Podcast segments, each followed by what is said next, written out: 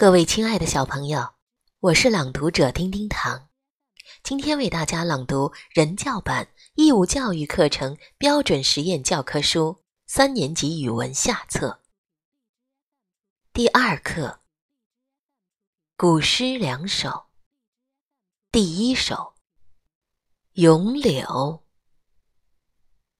作者贺知章。碧玉妆成一树高，万条垂下绿丝绦。不知细叶谁裁出？二月春风似剪刀。